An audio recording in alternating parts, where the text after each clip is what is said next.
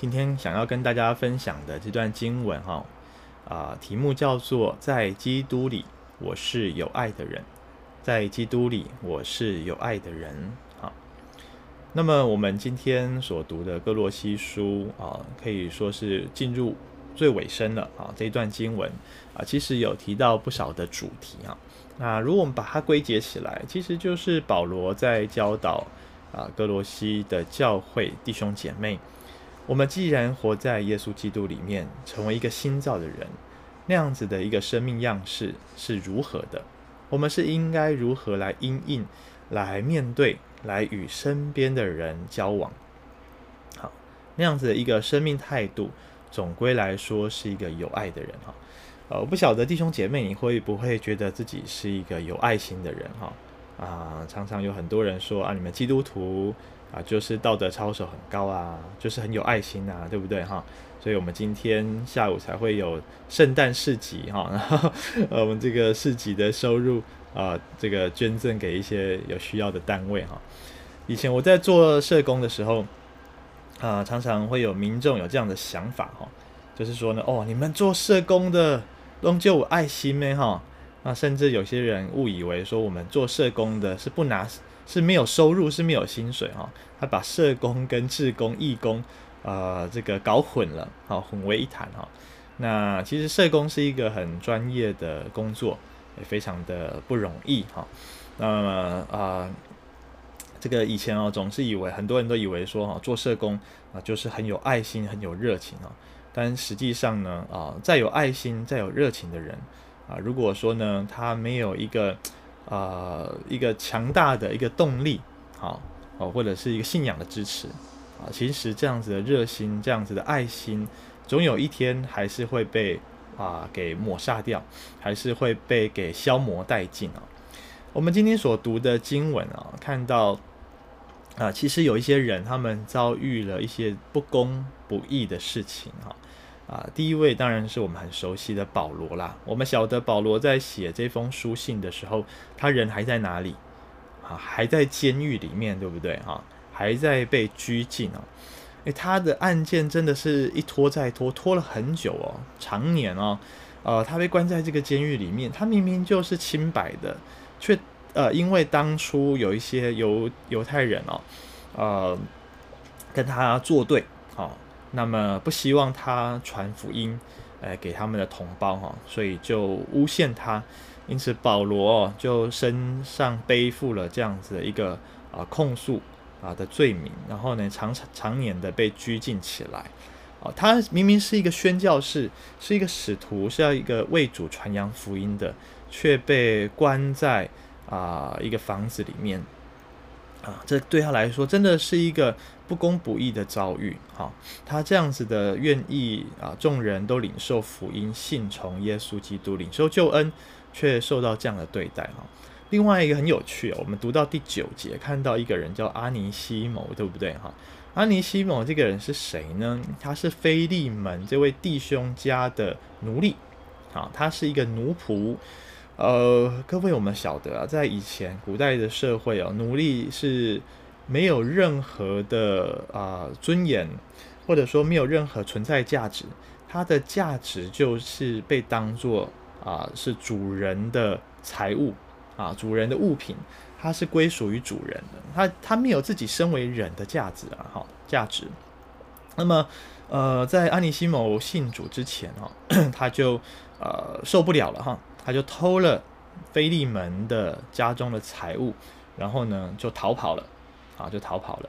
好，那当然后来是因为遇到了保罗啊，保罗带领他信主悔改，所以他也受洗成为一位基督徒啊，而且待在保罗的身边，成为他的好同工。好，但是我们看到在这之前啊，菲利门啊，一位基督徒啊，一个做主人的啊，却 被他的奴隶偷东西还逃跑哈，这些人都受到不公不义的啊遭遇。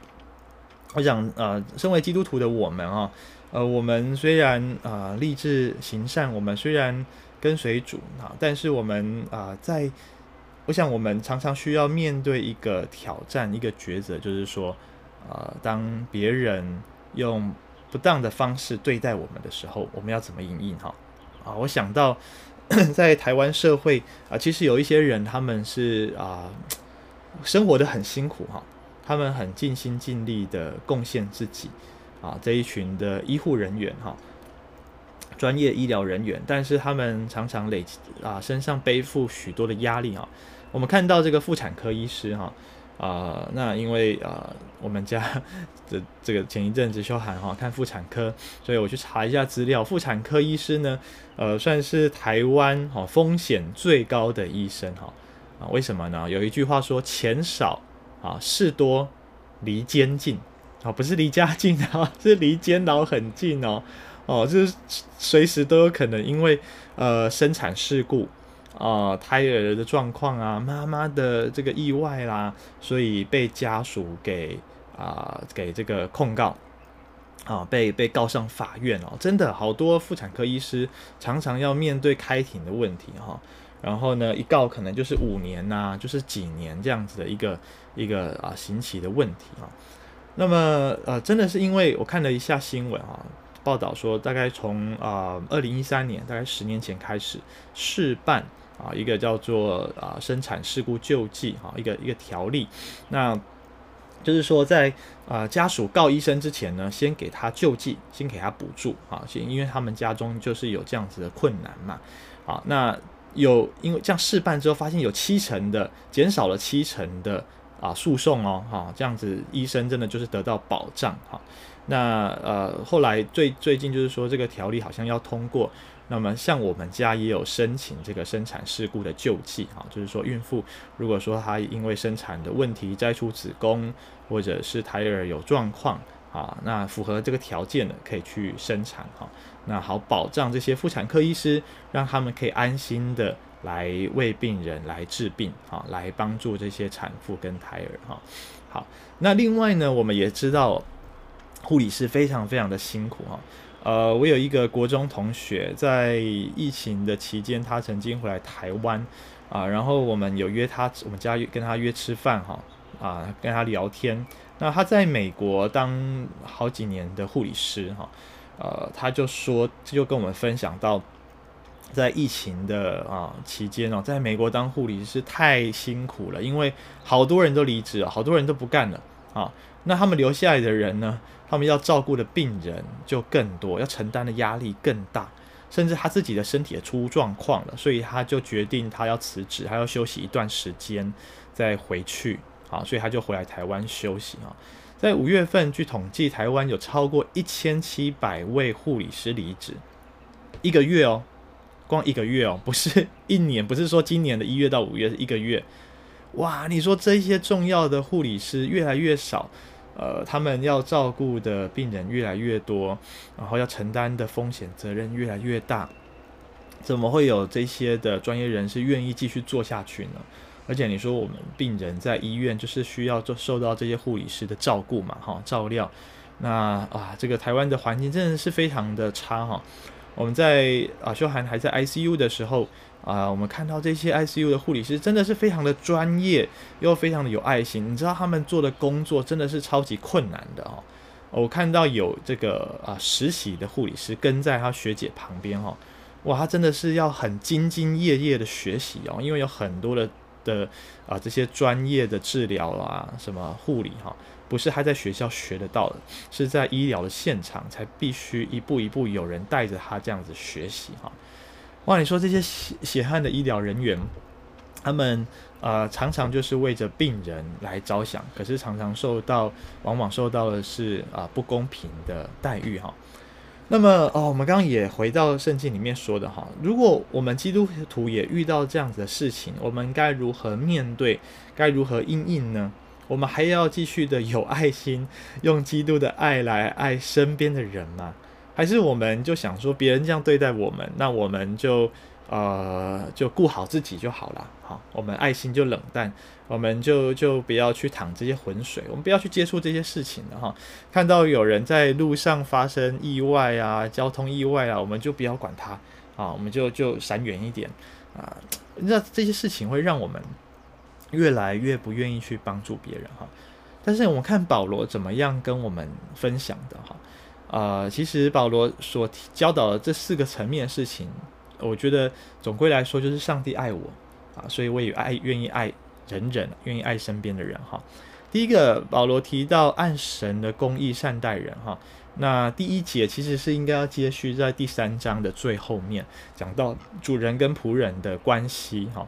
那我们刚刚提到了，在保罗那个时代，其实他并没有要废除奴役制度。当然，我们今天呃经过了呃许多的的这个许多年的努力哈，各国的努力，包括美国啦，包括英国哈，立法等等的，现在奴役制度渐渐的从世界消失。但其实各位知道，在 世界某一些国家还是有奴役制度的哈，还是有这些问题产生。但我们知道保罗那时候他他的教导其实是非常的创新的，是非常革命性的，因为他就是告诉那些主人们，即便他是基督徒哦，他都觉得他有合法的权利可以任意对待他的仆人。可是呢，保罗却告诉他们说：“你们要想想看，我们也是耶稣基督的仆人，但是我们的主。”我们在天上的主，他是如何对待我们？所以他提到是按着公义、按着良善来对待他人哈。当然，今天在台湾我们没有这样问题，但是如果我们在呃公司、在家庭、在职场、在社区、呃在一些单位机构里面，我们拥有一些权柄，好，我们的权柄可以去影响他人啊，甚至可以去做成重大的决策。那我们是不是愿意按着神的公义来对待我们身边的人？哈，第二个，祷告当中来关心他人。好，我们看到保罗提到我们的祷告要恒切，对不对？要警醒，而且很特别是怎么样？警醒之后又要感恩。好，那么为什么是这样子呢？就是说我们的祷告要相信上帝是垂听祷告的。好，而且我们带着那样的祷告的一个心态，是时时刻刻祷告。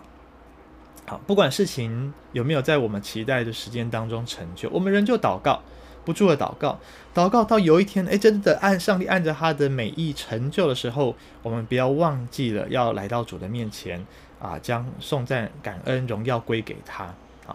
但保罗更提到一件事情是，我们祷告不只是要为自己的需要祷告啊，我们更是要为着国度、为着宣教的事情、为着像保罗这样子的宣教士来代求。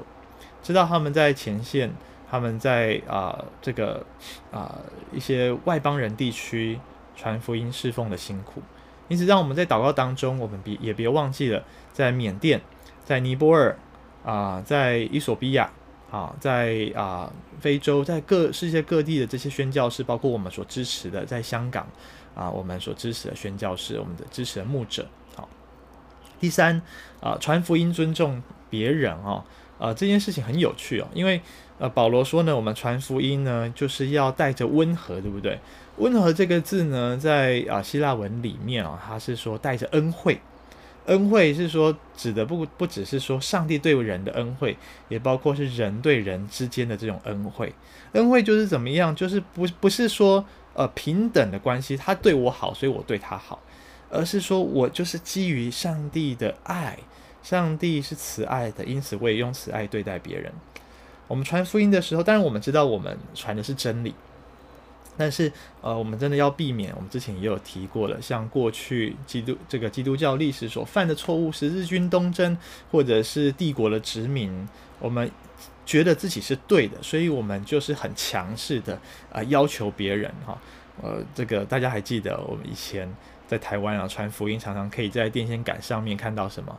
这个信信耶稣啊得永生，或者进天堂啊；不信耶稣下地狱，对不对？当然我们知道这是事实啦。但是当你这样写的时候，别人看就觉得哦，那个好像好像咒诅我一样哈，感受的问题哈。那另外呢，保罗也说要用盐调和，什么意思？我们吃饭吃东西，呃，我们不加调味料嘛啊。当然我们现在因为健康的因素，我们少盐啦、少糖等等哈。但是呢，盐的作用是什么？是调味嘛，让东西变好吃，让东西有味道。我们传福音的时候，我们做见证的时候，不是说要加油添醋啦，是说我们要按着上帝给我们的智慧，按给我们的方法，要啊、把神的福音，把上帝的真理，用别人能够听得懂的方式，用别能够引起别人兴趣的方式来跟别人介绍，来向人分享，哈。我想这是传福音当中我们可以去学习的。最后一点呢，就是如同接待天使那样子的来接待人。啊，保罗最后引进了他的两位同工，对不对？啊，这两位同工我们刚刚提了，一位过去是奴隶哈，一位是跟着他在他身边学习的年轻的传道人。无论哥罗西教会过去认不认识这些年轻人，呃，过去怎么样看待他们，如今呢，都要像接待天使一样来接待这些人啊，因为这些人是他们的弟兄啊，是主内的肢体啊，是主内的肢体。啊，呃，这个我就跟大家分享哈，在这个啊过去这周的礼拜二啊，我们家北上嘛哈，就带秀涵回台大医院啊去去做检查啦，抽血检查。那其实我们在妇产科啊，这个我们的主治医师、施医师这边的看诊已经结束了哈，因为他可以处理的部分都已经做好了。啊，那其实我们已经出院之后，大概只有一次回诊，后来就就没有再给他看。可是呢，我们一直对他所做的一切啊心怀感激。当然不只是他啦，有许许多多的医师跟医疗团队。我们过去也有写卡片给加护病房的护理师啊、哈社工啊等等的哈。那这次我们特别去他的诊间，谢谢他哈。那。呃，我们呃去表达完感谢哦。那天秀涵送他卡片，我也带了一些小礼物去给他。然后我们当面这样跟他聊一聊。原本很担心耽误他看诊的时间，因为他很忙哦。呃，护理师就说愿意让他说好，你们可以进来，但是不能讲太久哦，哈，因为医生后面还有很多病人要看。我说好好好。结果到最后是医生在跟我们在跟我们寒暄哈，在跟我们聊过呃这些。呃，几个月前、半年前所发生的事情啊，他还历历在目哈。那那一天呢，晚上他就呃写了一篇，在在，因为他他是很喜欢在脸书写文章的，也算是名人啦哈。那他就写了文章，隔天早上开始呢，就好多人哦，陆续传一些新闻哦啊、给我看。我就看哇，那个不是就是我们的主治医师、施医师他写的文章吗？哈，如果你去 Google 搜寻死了三次的孕妇，这是他下的标题，你可以看到大概整整有两页的新闻都在写这件事情哦。那呃，可能你你去换一个标题，还有还有更多的新闻哈。嗯、呃，我们看到这个施施医师在描述在那个过程，以他的角度来看待这件事情，当然是神迹。然后我们却看更加看到是说。呃，很特别哦。他身为是一个佛教徒，好，他是一个虔诚的佛教徒。他说他每一次要去赶去医院啊，要去帮病人开刀或者去急诊的时候啊，他会向他的菩萨祷告。我们知道这是他的信仰啊。但是你知道他心中那个对于生命的啊那种尊重，对生命的那种热切的渴望啊，我后来私下又跟他私讯。我我说我祝福你哈，我说祝福你成为病人跟家属的的这些祝福，在他们最困难、最无助的时候，他说是的，这这是他的使命，他也立志他要成为这些人的祝福哈。呃，我们看到他的文章写到一段，就是在秀涵啊、呃、第二次又危急啊、需要开刀的时候。好，他收到通知，大半夜哦。他其实因为第一次开完刀，到后来还还要看诊，他还要处理其他的病人，可能还有别的刀。回家好不容易要休息了，可是又收到这样的通知，他二话不说，他其实就马上要往医院跑了。那时候他的太太跟他说：“你已经两天没有睡觉了，病人这么多，救得完吗？你要不要就交给其他人就好了？”好，那。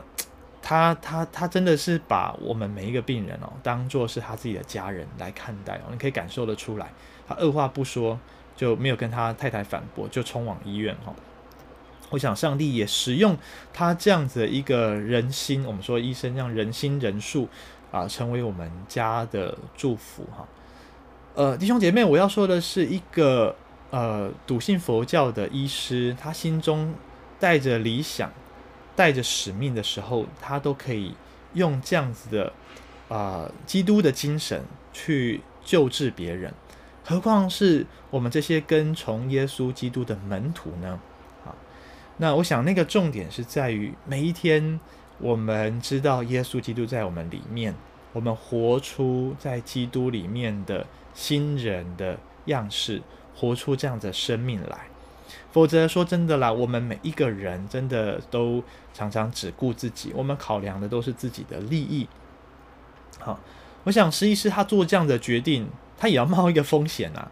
你知道在那个留言串哦，他留言超级多人留言，几百个留言，我大概去看过，几乎全部去看过。我看到有一个人怎么写呢？他说呢，今天救了起来是卡片，那救不起来是什么？救不起来就等着收传票。医生就等着被告。我我看的时候，我想，诶，真的很有道理。如果今天真的救不起来哦，不管是我还是别人，我想那个心情真的是没有办法接受，真的可能他就要上法院去了哈。哇啊，弟兄姐妹，你真的愿意这样子舍身去为别人付出吗？我想是困难的，但愿我们每一天活在耶稣基督里面，我们也让耶稣基督活在我们里面。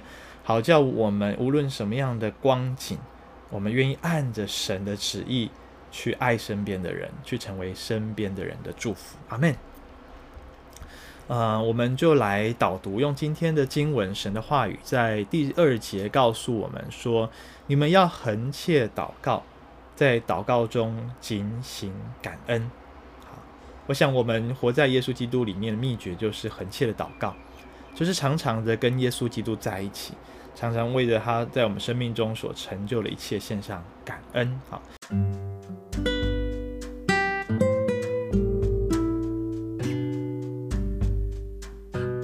主耶稣，我谢谢你，谢谢你透过保罗他所经历的一切，他的教导，来跟我们分享。